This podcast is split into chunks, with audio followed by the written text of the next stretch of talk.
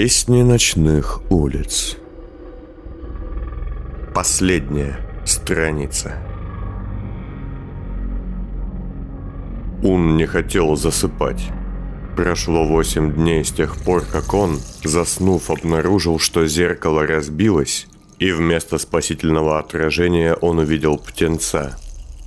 И он знал, что заснув сегодня, он окажется в тупике, откуда нет выхода, а за ним по пятам будет следовать слепой потрошитель.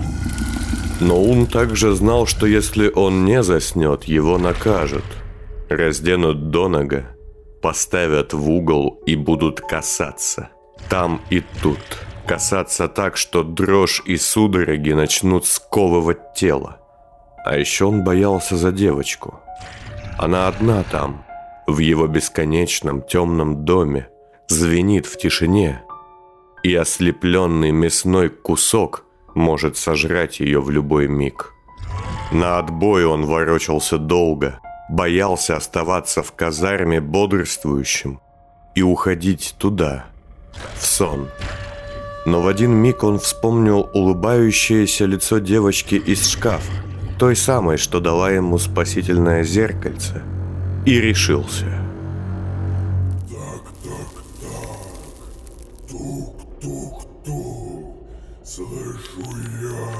твой сердце стук, тук и так, тук и так. Делать больно я мастак. Выхожу, во тьму гляжу, малышей я нахожу. Он был в тупике, у того самого шкафа. Но на этот раз ни девочки в капюшоне в отражении зеркала – ни самого зеркала в нем не было. Была лишь дверь, запертая на цепи с другой стороны, и бежать было некуда. Сжав обломок ножниц в ладони, Ун изготовился биться. Тяжелые шаги слепого чудовища сотрясали дом, и пыль, отлетая со стен, падала на потолок. Девочки-птицы нигде не было. Возможно, она уже была мертва. Ну все, мелкий говнюк, я распотрошу тебя, как мамку с папкой. Они орали, звали тебя на помощь, сыклатый кусок. Ты должен был сдохнуть вместе с ними. Дверь вылетела, и в комнату со шкафом ворвался сначала дикий запах гнили и плоти.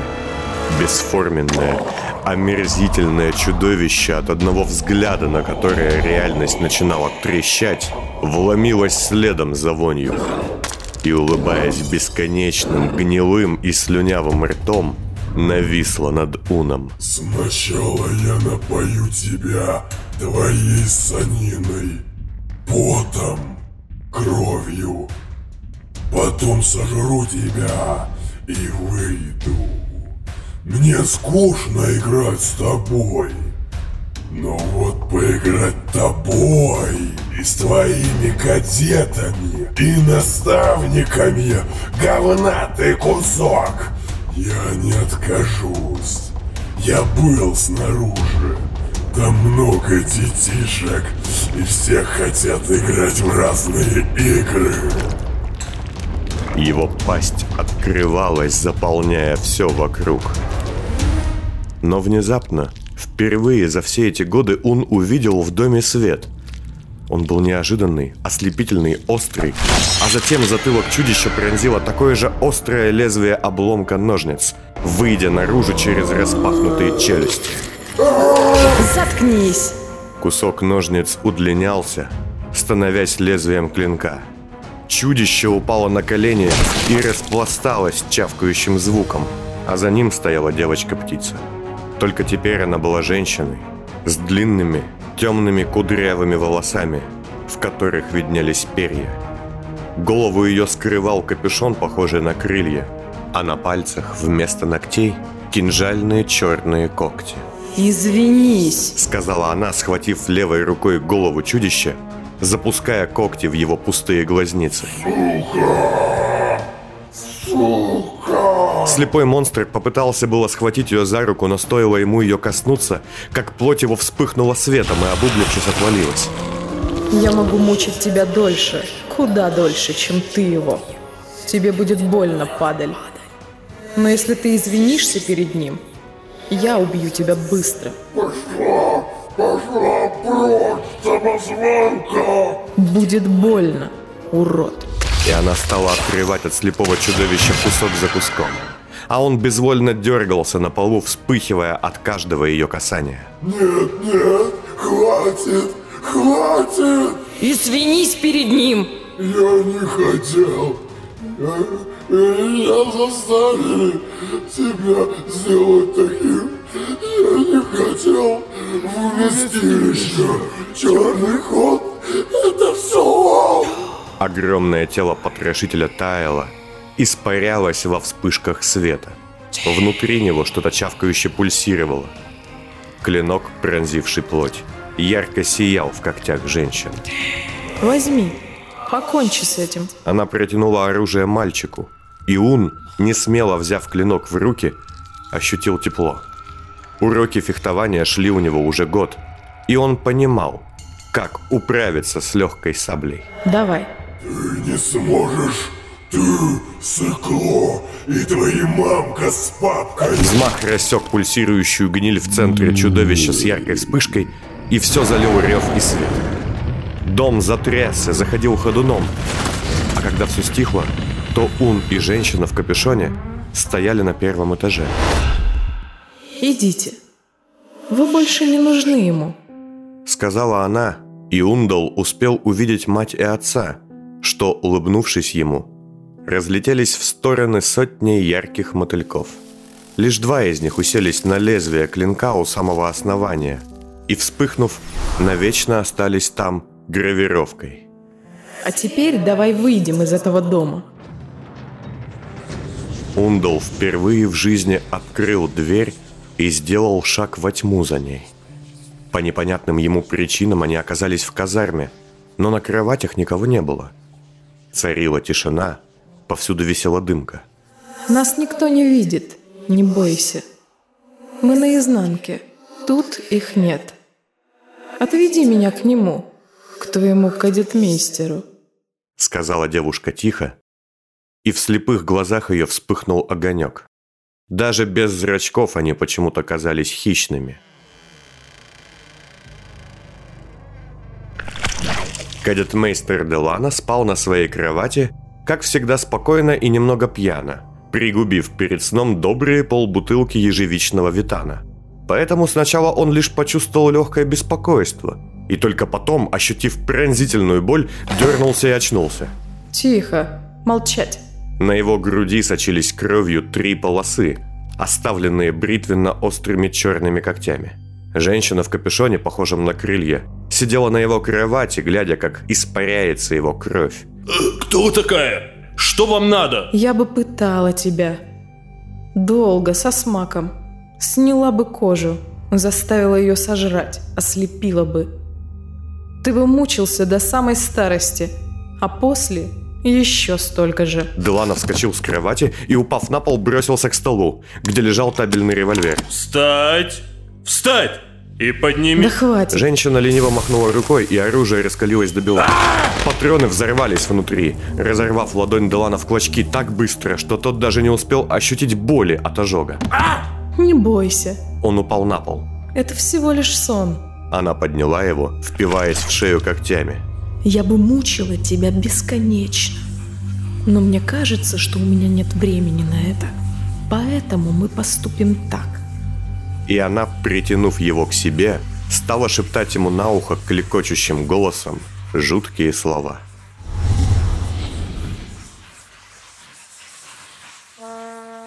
Подъем! Делана проснулся в поту от зычного голоса коменданта горняка. С его рукой было все в порядке. Ее лишь свело судорогой, и он не мог разжать пальцы. В комнате никого не было, и револьвер лежал в привычном месте. Одевшись и смыв себя пот от жуткого кошмара, кадетмейстер Делана, как и всегда, спустился в общую залу и прошел на улицу. На утренний кадетский смотр, попутно изучая донесения. Судя по всему, сегодня в первом кольце опять прогремел взрыв. Ожидались очередные проверки, муштра и неприятный кипиш.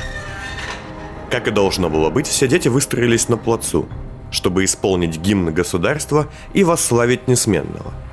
За высоким решетчатым забором привычно собирались десятки утренних прохожих. В районе утренние кадетские смотры были чем-то вроде достопримечательности.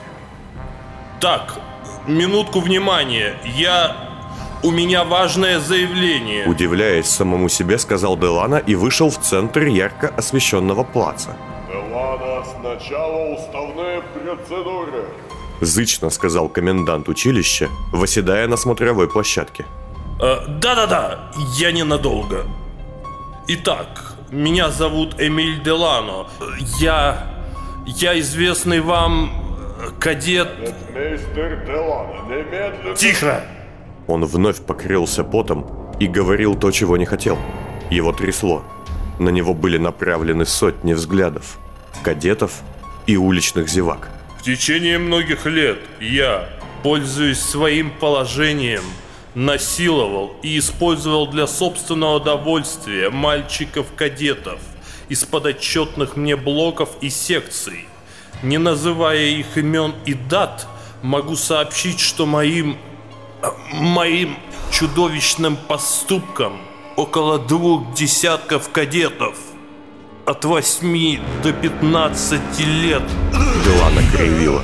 Он силился заставить себя замолчать, прикусить язык, но не мог. Со мной вместе подобными делами занимались несколько иных лиц, указанные мною в личном блокноте, что лежит в нижнем ящике моего письменного стола. Все они члены чиновничьего сословия или же являются Путаясь высшими... словах, он сорвал с плеч погон и эполет, бросив их на камень плац. Два полковника, лейтенант, Взять, взять его! К Делана со всех сторон плаца бросились офицеры. И он в шоке и ужасе выхватил револьвер. Затем, не имея возможности считать себя ни служителем закона, ни воспитателем детей, ни даже человеком, и заявив о своем полном. «нет», И заявив «пожалуйста, я чудовище!» А затем он скинул оружие, поднес его к виску Извините,